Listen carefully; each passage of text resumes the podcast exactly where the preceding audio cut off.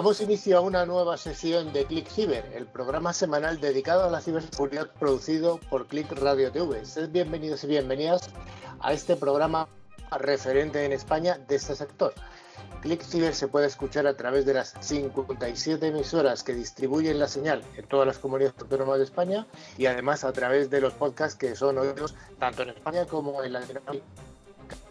Ciber está realizado por profesionales de la seguridad informática o ciberseguridad que desempeñan su oficio en distintos roles y organizaciones os proponemos que sigáis con nosotros durante los próximos 55 minutos aproximadamente y para ello contamos con un equipo fantástico, Daniel Vaquero. Hola a todos. ¿Qué tal? Otra semana eh, tenemos también a Rocío Vaquero, que a pesar del apellido no es familia del anterior. Hola, Rocío que sepamos, no somos familia, que sepamos. Muy bien, pues eh, otra semana más una semana más aquí con, vosotros y encantada de estar en el programa hoy. ¿Qué tal, doña Manuela? Pues muy bien, ya esperando la fase 2, así que súper contenta. Rafael Tortajada, ¿qué tal? ¿Qué pasa, Carlos? Pues igual, esperando poder salir un poquito más. Y finalmente tenemos el invitado de la semana, que es José Antonio Sánchez, que es el CISO y muchas más cosas de Viesgo. Él está en Santander, con lo cual su temperatura es muy agradable y además está más avanzado que nosotros. Hola, Has. Hola, buenas tardes y muchas gracias por invitarme. Es un placer compartir este rato con vosotros. Finalmente estoy yo, Carlos Lillo, y bueno, vamos a intentar llenar este espacio eh, de, cosas que sean de interés para el sector y para la gente que, está preparándose para incluirse dentro del sector, para vosotros, para los estudiantes. Además, ya sabéis todos que este programa tiene vocación bidireccional. Por eso tenemos un buzón al que nos podéis escribir para cualquier sugerencia que queráis. Es info.clickciber.com. Tenemos también perfiles en LinkedIn y en Facebook y además nuestra propia página web www.clickciber.com. Si preferís eh, poneros en contacto vía WhatsApp, podéis utilizar el número más 34 669 180 278. Y antes de empezar, bueno, pues un poco todo el programa de hoy, queremos informaros de que al final de este programa vamos a hacer nuestro habitual concurso semanal. Eh, pues sí, los dos oyentes que resulten ganadores recibirán una licencia anual del antivirus de Tren Micro válida para tres dispositivos. Cada premio está valorado en 50 euros pues sí, los dos oyentes que resulten ganadores recibirán una licencia anual del antivirus de TEM Micro validada para tres dispositivos. Cada premio está valorado en 50 euros y solo hay que responder alguna pregunta relacionada con el contenido del programa. Pues parece que merece la pena prestar atención, ya que es un buen regalo. Rocío, ¿cuál es el menú del programa de hoy? Pues hoy vamos a hablar de noticias de ciberseguridad en nuestra sección habitual, monográfico de, seguridad, eh, que nos lo va a decir Daniel Vaquero, el monográfico de hoy. Hoy vamos a hablar de cómo clasificar la información de forma automática, sus ventajas y, bueno, por qué deberíamos utilizarlo. Muy bien, y también tenemos un invitado eh, de hoy que es el CISO de Viesgo, que es José Antonio Sánchez. Bueno, pues vamos a ver si la tecnología nos deja avanzar en el programa porque hoy parece que, tenemos más problemas que otros y vayamos con ese primer bloque, el bloque de noticias de la ciberseguridad.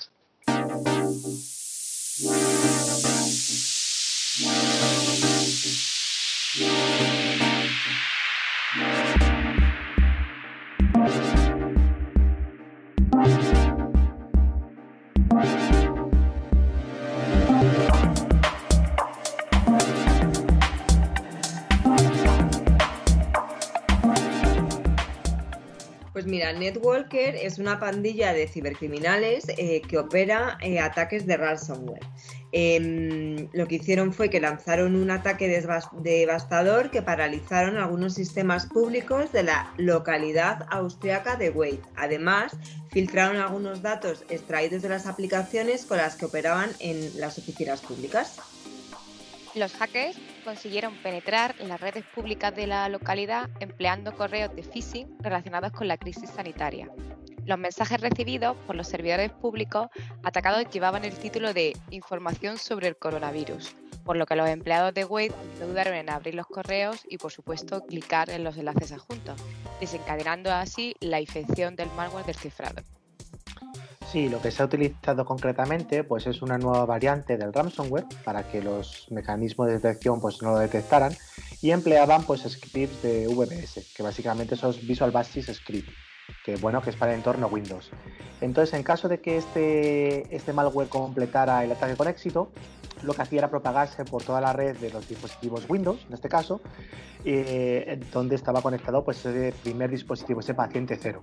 El malware además es capaz, era capaz de finalizar los procesos que estuvieran corriendo. Por tanto, podría parar pues, esos sistemas antivirus o EDRs que lo pudieran detectar. Una vez parado, se ejecutaba y de esa manera pues, cifraba todos los archivos que tuviera su alcance, tratando pues, incluso de cifrar las copias de seguridad para evitar ese plan de disaster recovery. Sí, bueno, recordemos que Wez es un, un pueblo pequeño localizado en la ciudad de Osteinmark, mm, totalmente pronunciable, y considerado el centro económico de la región. Eh, hay destacadas compañías que operan eh, en ese centro, como son la auto, automotriz Magna, la constructora Strong Construction, y cuentan con plantas establecidas en la ciudad, por lo que los investigadores consideran que no es un hecho aislado y que más ataques podrían presentarse en un futuro cercano. Uno de los objetivos principales de los ataques de ransomware son las compañías del sector salud y Networker no es la excepción. En, marzo, en el pasado marzo, eh, mediados, eh, medios españoles revelaron que un ataque de ransomware masivo comprometió las redes de múltiples hospitales. Eh, que fue cuando empezó más o menos aproximadamente todo lo del COVID. Y en esta ocasión los hackers también comenzaron los ataques con mensajes de phishing, por lo que les fue muy fácil engañar a más de una decena de empleados sin conocimientos de ciberseguridad. Las autoridades recomiendan encarecidamente a las víctimas de ransomware no pagar el rescate pues en ocasiones los hackers no cumplen su parte del trato y la información comprometida puede perderse para siempre. Los elevados costos de un proceso de recuperación de incidentes de ciberseguridad también han forzado a múltiples compañías a negociar con los criminales, sin importar que no haya garantías para la recuperación de la información cifrada.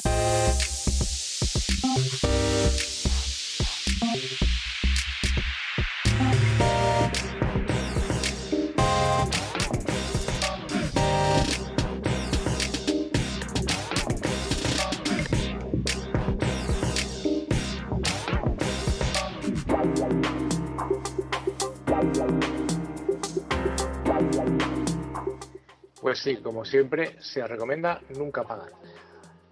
Hay unos hackers que se están apoderando del nuevo sistema operativo de, iOS, de Apple, en concreto del iOS 14, eh, que saldrá dentro de unos días. En concreto, desde el mes de febrero, estos piratas informáticos han tenido acceso a la versión inicial de este software de Apple. Y bueno, parece que algo ha preocupado la compañía de la manzana, ya que refleja una clara vulnerabilidad de seguridad en sus protocolos. Sí, parece ser que bueno, se ha establecido finalmente el día 22 de junio de este mismo mes como la fecha elegida pues, por, Apple para hacer esa puesta de largo de la nueva versión del sistema operativo de iOS, la versión 14. Así que pues tenéis que ir preparando la chequera aunque yo creo que esta vez pues no va a haber colas, esas colas que veíamos kilométricas de gente durmiendo para poder comprar los nuevos equipos con los nuevos sistemas y demás. Pero bueno, pues el portal que se ha hecho eco de esa noticia, que es Vice, ha informado que recientemente, bueno, pues la seguridad de la compañía ha sido vulnerada y los datos del sistema han quedado expuestos.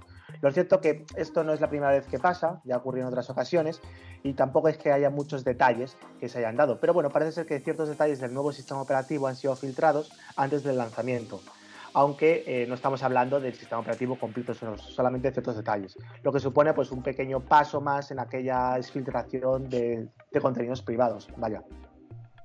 Pues sí, los expertos creen que la fuente de filtración es un iPhone 11 comprado en China por muchos miles de dólares y que pertenecían a los desarrolladores del sistema, que probablemente habían cargado en él en diciembre de 2019 a modo de estudio y análisis eh, para ver su operatividad y, y detectar fallos y errores, o sea, lo normal.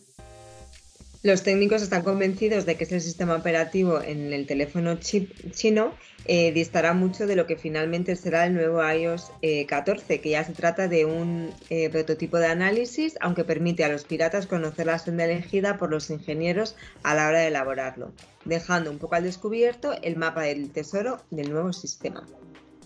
Sí, hay que recordar que la piratería informática se ha visto incrementada estos últimos meses con motivo de pues, de la pandemia en la que estamos viviendo, del COVID-19. Un escenario en el que los malos han utilizado para realizar los abusos de forma más enérgica que nunca y que ha causado muchos quebraderos de cabeza tanto a empresas privadas como a instituciones públicas.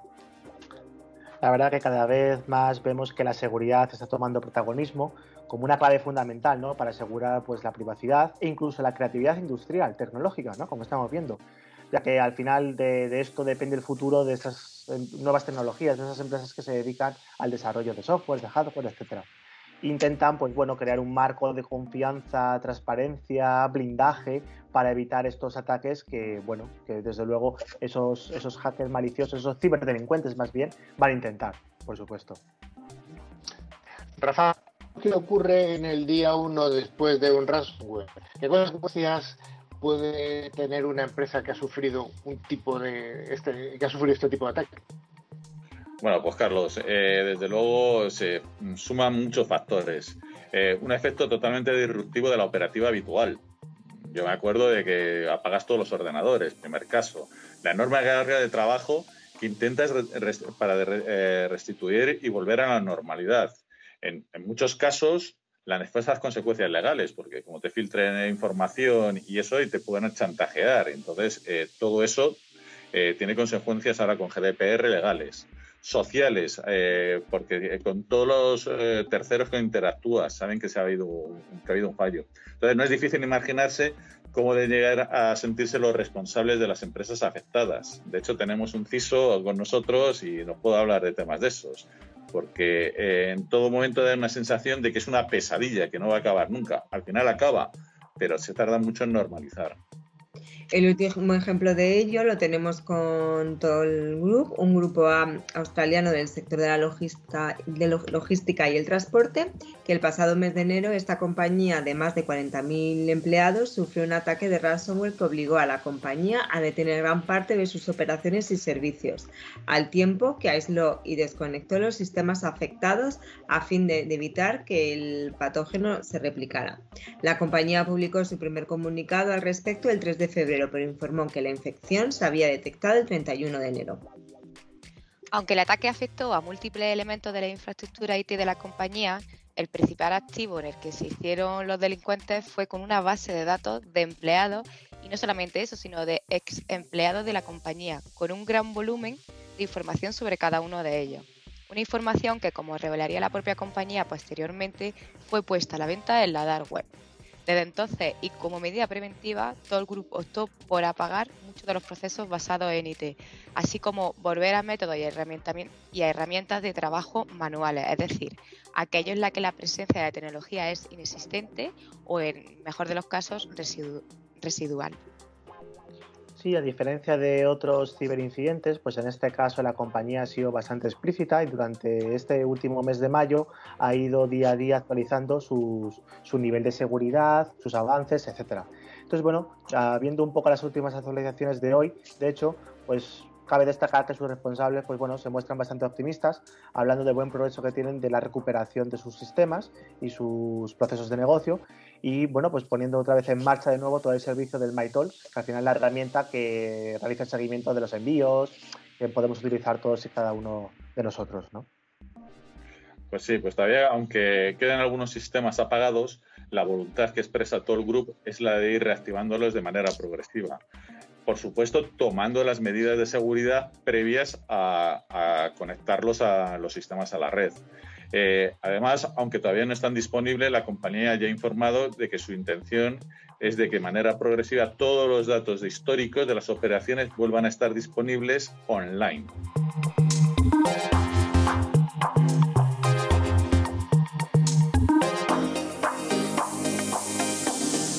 Este caso, eh, bueno, parece ser que la dark web no se, no se libra de, estos hackeos. Rocío, ¿qué nos cuentas? Pues el servicio afectado es Daniels Hosting, em, que es el servicio de alojamiento gratuito más usado en la dark web. Según la filtración, los datos fueron obtenidos el pasado mes de marzo por un hacker. Cuando tuvo acceso, copió toda la información de la base de datos y formateó todos los servidores. Pues sí, dos semanas después del hackeo, DH cerró su servicio instando a sus usuarios a que realojaran su web en nuevo servicio de alojamiento.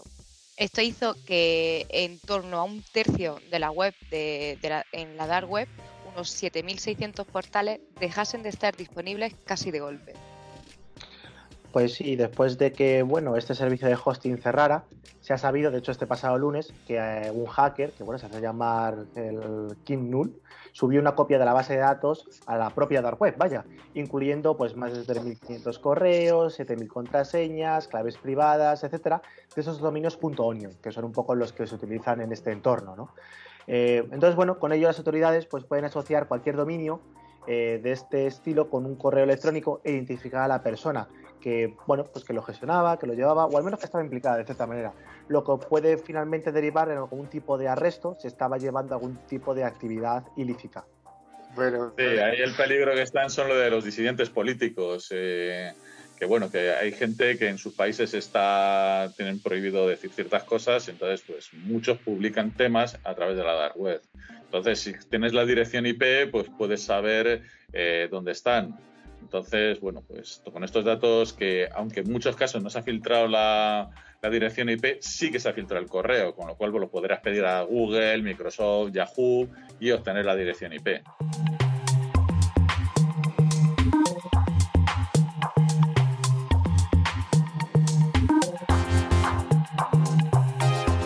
Consejo de Ministros pues, ha aprobado esta candidatura de la ciudad de León para ser la sede del Centro Europeo de Competencia Industrial, Tecnológico y de Investigación de la Ciberseguridad. O sea, que ya sabes las siglas que puede tener esto. Entonces, bueno, este centro es el principal instrumento que tiene la Unión Europea para poner en común un poco las investigaciones en materia de ciberseguridad, eh, un área que, bueno, realmente nos, tenemos que hacer valer, ¿no? Porque España es líder a través del Instituto Nacional de, Ciberseguridad, el INCIBE, pues también destacamos en este ámbito y en este dominio. Sí, el Centro Europeo de Ciberseguridad nos reforzaría como un hub de innovación en ciberseguridad a nivel europeo, ya que en la actualidad la ciudad de León es ya un importante nodo en materia de tecnología de la información y la ciberseguridad. La candidatura posicionaría a España como un país de referencia en el sector eh, de la ciberseguridad, eh, ya que es un área estratégica que ha experimentado un crecimiento eh, de unos ingresos de un 7% durante 2019 y que se espere que aumente hasta un 15% a lo largo de este 2020.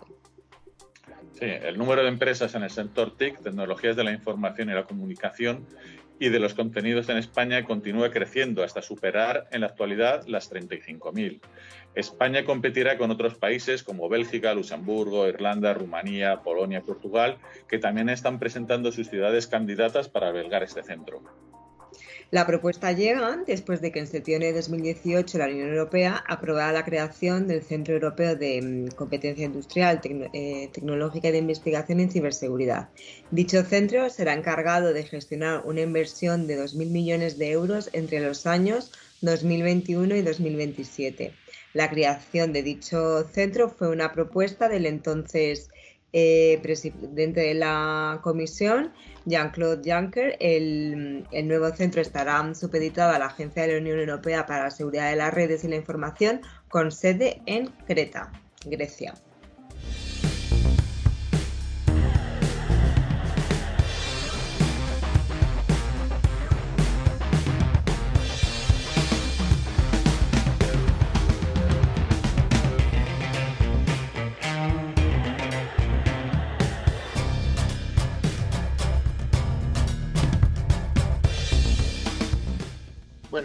Con nosotros, como hemos dicho al principio del programa, eh, José Antonio Sánchez Gutiérrez, que es el CISO y más cosas de Viesgo. ¿Qué tal, Has? Pues muy bien, buenas tardes, un placer. Digo que eres el CISO y más cosas. ¿Qué eres eh, dentro de tu organización? Bueno, pues tengo, tengo dos gorras distintas. Una en la parte de seguridad, que soy el, como bien dices, el CISO, soy también el director de seguridad y el DPO. O sea, llevo toda la parte de seguridad la información, de los datos, o sea que lo que decía Dani me suena bastante. Eh, y después eh, tengo otra gorra, que soy el G-Top de operaciones e infraestructura, con lo cual llevo las cuatro torres. Llevo la torre de MDC, Management Data Center, que gestiono pues casi los mil servidores que tenemos, eh, las comunicaciones y telecomunicaciones de dentro de la torre de MCC, la parte de puesto cliente dentro de Workplace y los service desk de nivel 0 y bueno, que tu organización. Todo lo que huele a problemas, Carlos. Todo lo que huele a problemas. Bueno, aunque tu organización es una organización muy conocida en la región en la que estás, no todos eh, los oyentes son de esta región. Cuéntanos un poco qué es Viesgo. Pues Viesgo es una compañía de distribución, de producción de electricidad y de energía renovable, que tiene 104 años de antigüedad y que, como bien dices, está bueno más implantada en la zona norte, pero tenemos cosas por distintos sitios. Y dentro de, tus responsabilidades está, ya lo has comentado, no solamente la parte de IT, sino que también la parte de OT. O sea, eres como una especie de, mago que, que gestiona toda la parte tecnológica de la organización. Sí, gestiono también la parte de OT. Eh, en la parte de OT tenemos eh, bueno, producción y distribución y renovables. Eh, tenemos sistemas distintos. El de distribución lo tenemos con Schneider, es un ADMS moderno. Y también tenemos con ABB los de producción y los escala de producción y los de renovables. Oye, un poco hablando de, ti como profesional de, la ciberseguridad, eres una persona ya senior que tiene un, gran recorrido eh, dentro de tu carrera profesional, ¿alguna anécdota de tus orígenes en cuanto a la ciberseguridad tienes que, nos puedas participar? Pues sí, tengo alguna, yo creo que interesante, porque además hacía muy poco que, había empezado a trabajar en, temas de, informáticos y de seguridad en concreto. Y entonces, eh, en el año 88, que bueno, algunos de los que estáis aquí son muy jóvenes, pero yo ya trabajaba en eléctricas. Eh, cuando, no sé si os, bueno, vosotros no os acordaréis, pero el, primer eh, gusano que hubo, eh, el primer, vamos a decir, virus informático, el Mirror, pues el Morris, yo cuando leí lo primero de él me quedé un poco así perplejo y entonces eh, dije voy a estudiar un poco más y qué tengo que hacer para estudiar de esto y enterarme de cosas. Pues voy a pedir dinero para que dentro del budget, del presupuesto, para ver de qué me puedo enterar, ¿no? Y el Morris, el 2 de noviembre, no sé qué, 60.000, había 60.000 ordenadores, había afectado ya este gusano a, a 6.000, que era un 10%. Y entonces me dieron del presupuesto 5.000 pesetas. pesetas el año 88. No me acuerdo muy bien qué hice con ellas, pero, pero bueno, algo, algo haría. Y eso, vamos, lo tenía hace muy poco. Yo prácticamente no me acordaba, pero hace muy poco traje eh, documentación que tenía en otra parte de, la compañía aquí y haciendo limpieza encontré una libreta en la, en la que venía eso y tenía apuntado pues esas 5.000 pesetas de cuando el Morris en el año 1988. Después ha habido otros eh, virus que nos han ido atacando de otra manera, ¿no? Eh, pero, pero ese yo creo que es el lo que más me ha llamado la atención son las 5.000 pesetas que me dieron. Oye, em, eres una persona eh, con, con, una amplia responsabilidad. ¿Cuál crees que debería ser la formación de un CISO? Bueno, la formación de un CISO. Eh, yo te puedo decir que, vamos a ver, yo empecé, eh, te puedo decir lo que yo he hecho, ¿vale? Yo empecé con la transformación digital en el año 1988, en el mismo año que estamos hablando, porque mi primer trabajo fue quitar las libretas de lectura, las libretas normales de, lectura que teníamos en papel, que los lectores iban por la casa a coger la lectura de los contadores y transformarla en eh, terminales portátiles. En aquel entonces eran, me acuerdo perfectamente, eran de Victor Micronic. Eh, se programaban las EPROM y las teníamos que mandar a, un centro a programar las EPROM para cada vez que hacíamos un cambio. Entonces era un coñazo, procurabas cambiar muy poco porque tenías, eh, podías provocar una parada, tenías que tener un montón de dispositivos porque la actualización no era online como es ahora, o sea, era un trabajo bastante más difícil eh, y más concienzudo de lo que tenemos ahora con mucha diferencia. Entonces, a partir de ahí, ¿qué te puedo decir? Pues que un CISO, eh, el camino de un CISO es largo, es complejo, eh, necesita, entiendo, mucha dedicación, ¿vale? Eh, también es de muchísima responsabilidad.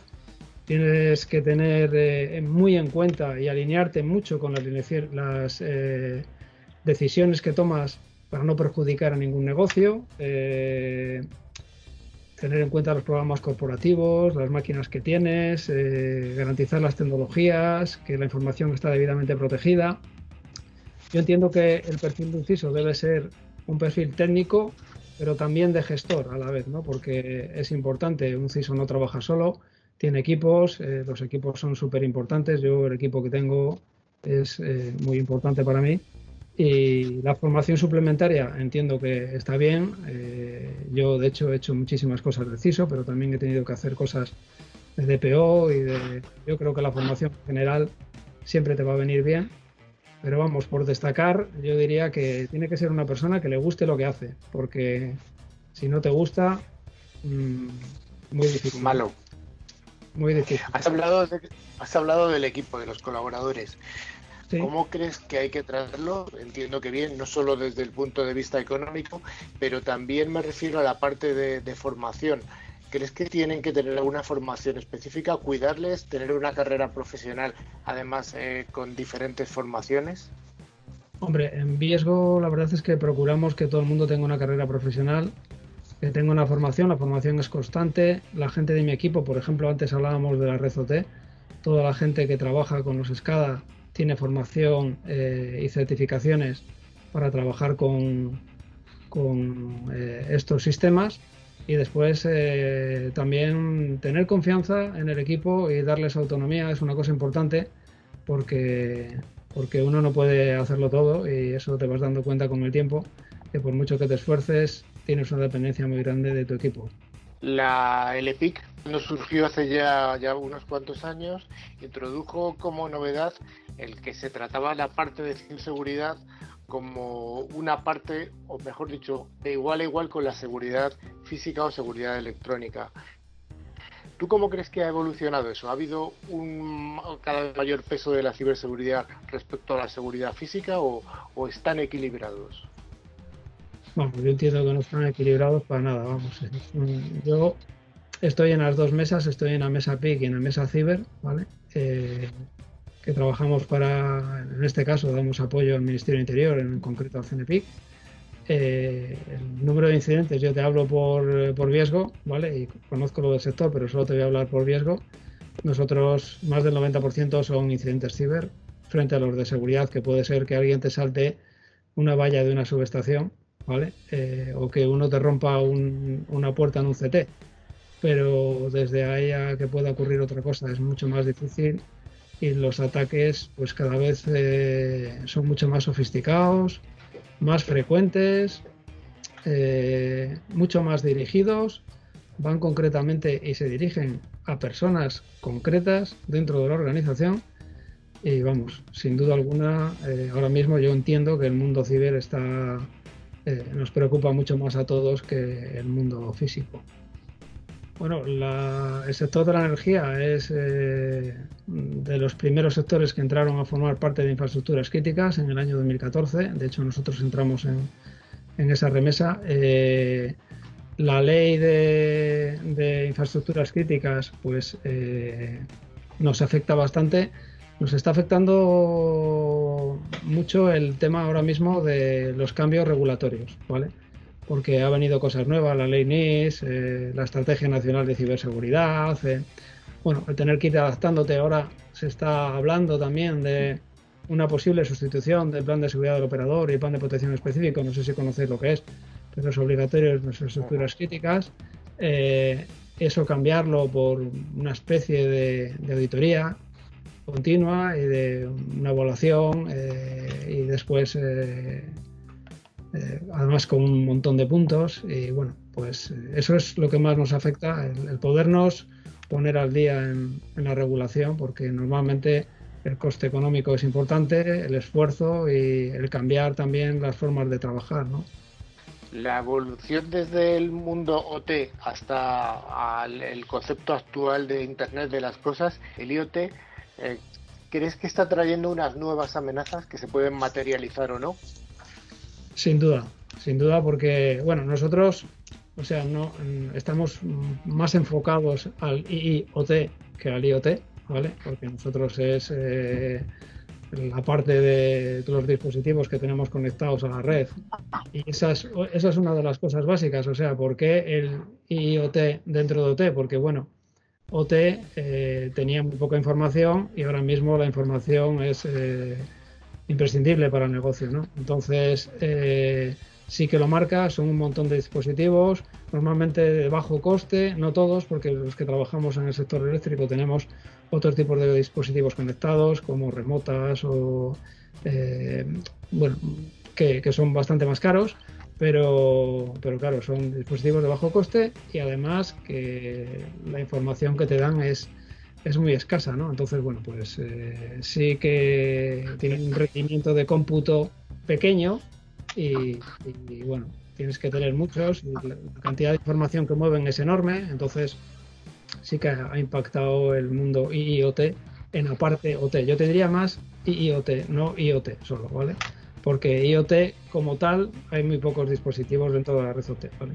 Oye, desde el punto de vista de tu amplia responsabilidad, casi transversal o, transversal y longitudinal dentro de riesgo, ¿hay alguna parte que te preocupe más que otra, que tenga, que te quite más el sueño? Hombre, eh, vamos a ver, aquí te diría si te refieres a la parte IT o T, eh, yo tengo un ejemplo muy claro en esto, Carlos.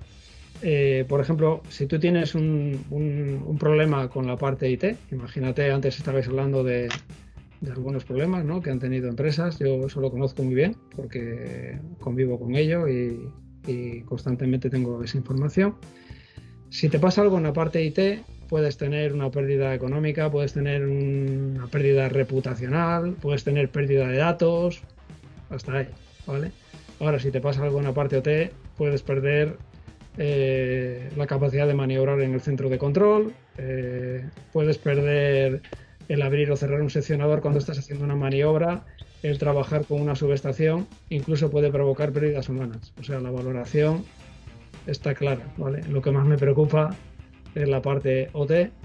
Además he tenido la suerte aquí de, como llevo las dos cosas, pues de poder eh, enfocarme, aunque el trabajo es totalmente distinto y los equipos son los mismos, pero me he enfocado en defender prácticamente todo como OT, ¿vale? Eh, no en todos los casos es posible, porque bueno, hay muchísimas cosas que en OT no puedes hacer y en IT sí, y entonces por supuesto que las hacemos, pero sí que lo intentamos gestionar con metodologías las dos eh, similares y, lo más seguras posible. Aunque es una quimera estando en la época en la que estamos, ¿cuáles son los retos que le ves a lo que queda de 2020, olvidándonos dentro de lo posible del COVID? Bueno, nosotros en, ese sentido, eh, el, reto, no sé, eh, ahora mismo nosotros estamos trabajando en, que la gente vuelva con normalidad a las oficinas, que yo creo que es un reto importante, en mantener la seguridad en el teletrabajo, ¿sabes? En, toda la implicación que tenemos con, la NIS, ¿vale? El poder, eh, poder implementar todo lo que, lo que nos están pidiendo, ¿vale? Eh, cómo reportar, es otra cosa importante. Eh, en fecha, en número, ahora cada vez se reportan más cosas. La verdad es que en ese sentido, nosotros tenemos dentro del sector eléctrico tenemos muy buena relación con CNPIC y los reportes que hacemos, tanto los CERS como en INCIBE, a CNPIC, eh, tenemos una respuesta muy buena. De hecho, ahora con esta crisis nos han atendido fenomenalmente y nos han ayudado muchísimo. Eh, pero vamos, esos son retos importantes, yo creo que los que nos quedan de aquí a fin de año. Con el tema del confinamiento debido al COVID, eh, muchas personas han tenido que teletrabajar desde sus hogares. ¿Esto ha sido un reto importante para vosotros, una oportunidad o cómo lo habéis visto? Bueno, pues nosotros eh, el teletrabajo, la verdad es que gracias a Dios no ha sido un reto ¿vale? Porque lo que hemos hecho, el escalado del modelo de medidas que teníamos ya de teletrabajo, antes hablaba Dani de, VPNs, o sea, nosotros tenemos eh, no solo VPNs, eh, tenemos eh, escritorios remotos, tenemos servidores de salto para conectar a la gente. Es, básicamente nos estamos centrando en servidores de salto, estamos abandonando, abandonando ¿no? Eh, toda la parte de las, de las VPNs por, temas de, seguridad y nosotros desde el día empezamos a trabajar en los temas de teletrabajo en enero, ya eh, empezamos a, escalar las cosas que teníamos ya implementadas y que llevamos trabajando tres años en ellas, en ellas y no hemos tenido ningún problema. El 100% de nuestra gente ha podido trabajar desde teletrabajar desde casa, incluso Podríamos en un momento dado, lo que pasa que no está así en el plan de seguridad del operador, eh, trabajar con los operadores del centro de control, que son los que han estado, esa gente sí que ha estado trabajando en, el centro de control, pero tenemos los sistemas preparados para el teletrabajo a todos los niveles, también en la red OT. ¿Cuál es, bajo tu punto de vista, el concepto de, concienciación de, de los trabajadores? ¿Cuánto, ¿Cuánto de importante es en pues eh, bueno, la concienciación de los trabajadores para nosotros es, fundamental. Eh, de hecho, cuando alguien entra de nuevas en Viesgo, tiene un welcome en el que salgo yo hablándoles de ciberseguridad. A partir de ahí tengo grandes aliados como la Dirección de Comunicación Interna que, y Externa que, que nos apoya en mandar píldoras a través de la intranet. Tenemos un, eh, un correo de, ciberseguridad en el cual informamos a nuestros usuarios de cualquier eh, evento que pase de manera inmediata. Eh, y después procuramos en cualquier evento, en cualquier oportunidad que tenemos, pues que la gente esté muy cercana a la ciberseguridad ¿no? y hablar de, ciberseguridad. Sin ir más lejos, en, octubre del año pasado hicimos el Top 100, que es donde, aquí en Viesgo es donde se reúnen todos los directivos de Viesgo. En este caso fuimos a una conocida bodega de, de Jerez de la Frontera, que os voy a contar lo que hicimos de concienciación. Unos días antes empezamos a mandar a la gente eh, correos y píldoras de, ciberseguridad, diciéndoles que no se conectasen a wifi que fuesen libres, etc, etc. Entonces, con permiso de la gente de las bodegas de González Díaz, yo hice un portal cautivo de, de la bodega y, eh, llevé una piña con una batería, me hice allí una wifi en 3G y monté un servicio de, de wifi que parecía que era el de la propia bodega, a ver, y ponía libre, tal, tal. Y vamos, pues de las 100 personas, pues eh, estaba súper contento porque solo dos despistados se me habían conectado y, estaba ahí contentísimo. Y de repente, pues vi que un montón de gente se había conectado a la wifi, ¿sabes? Y dije, madre mía, todo lo que hemos hablado no nos ha servido de nada, qué raro, ¿sabes? Porque se habían conectado en un momento pues 50 o 60 personas, ¿no? Entonces empecé a hablar con un compañero, una persona de mi equipo, eh, con Darío. Digo, ya vamos a ver qué, es lo que está pasando aquí. Rafa le conoce a Darío perfectamente. Darío también estaba asustado. Digo, vamos a ver quién se está conectando, ¿no? Y descubrimos que es que al lado de donde estábamos nosotros haciendo el evento, había parado un trenecito que pasa por la bodega con chinos y los chinos habían visto que había una wifi gratis y se habían conectado a nuestra wifi, ¿sabes? Entonces, pero vamos, la concienciación de la gente, nosotros la trabajamos muchísimo y para nosotros es, es, un elemento fundamental. De hecho, lo sabéis vosotros igual que yo, el eslabón más débil, pongas lo que pongas en la cadena, es el usuario y al final con uno que, que no haga las cosas como debe, pues, pues tiene problema. Nosotros también hacíamos ejercicios de phishing, esta Navidad hicimos unos ejercicios de phishing, phishing personalizado, eh, Ruger APs, o sea, hacemos de todo, ¿sabes? O sea, para nosotros es fundamental. Yo creo que además, lo que estamos contando de la concienciación de la persona, yo creo que está un poco cuál es la, postura de, la alta dirección. La alta dirección, en vuestro caso, está muy concienciada respecto a la ciberseguridad. Es decir, ¿tienes todo el apoyo de la dirección? Yo tengo un apoyo, gracias a Dios, total de la dirección. Eh, tenemos en riesgo un comité de seguridad y ciberseguridad que preside Miguel Antoñanzas, que es el presidente de la compañía y que dirijo yo, en el cual están todos los miembros del comité de dirección. ¿vale? Hacemos las reuniones tal y como marca la ley PIC, que eso es eh, obligatorio, y después el apoyo que tenemos, ya te digo, gracias a Dios, eh, es total y absoluto. Estamos encantados en ese sentido y, y agradecerlo desde aquí, porque por desgracia no toda la gente tiene esa suerte. Pues yo creo que a ver si nos vemos eh, al año que viene cuando estemos eh, podamos hacer esta, esta entrevista en los estudios de Click Radio TV y saludarnos en persona y ver que esos retos que, estás contando, bueno, pues que los has solventado seguro que con, el mayor de los éxitos. Muchas gracias, Has. Pues nada, muchas gracias. Llega el momento final del programa y como siempre vamos a sortear las dos licencias anuales del antivirus eh, de Tren Micro. Rafa, ¿tenemos premiados? Sí, tenemos dos premiados, como siempre, Carlos Ozdi de Sevilla eh, y Eduardo Santos de Palencia. Les enviaremos sus premios por email. Cada premio consiste en una licencia anual válida para hasta tres dispositivos. Y la pregunta de la semana, Rocío. Vale, eh, la pregunta es la siguiente. ¿Qué técnicas utilizan en Viesgo para concienciar a sus empleados? Así que si lo sabéis, eh, alguno de nuestros oyentes, simplemente tenéis que enviar un email a nuestro correo info.clickciber.com indicando nombre, dirección y teléfono y contestando la pregunta que ha hecho Rocío. Teniendo todas las respuestas correctas, sortearemos dos ganadores y la semana próxima pues daremos eh, su nombre, claro. Nos podéis seguir por LinkedIn y Facebook y nuestra web es www.clickciber.com. También podéis eh, poner en contacto con nuestro WhatsApp, que es más 34 669 180 278.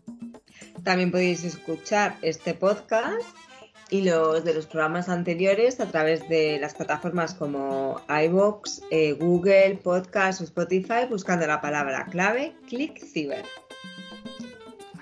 Sí, señor. Pues muchas gracias a todos.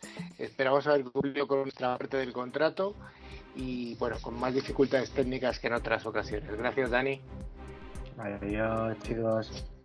Rafa, ¿qué tal hasta, hasta otra semana? Rafa, Venga, hasta la próxima semana. Adiós, Manuela. Hasta luego. Rocío. Un beso. Muchas gracias. Hasta la próxima. Gracias. Gracias a vosotros. Adiós.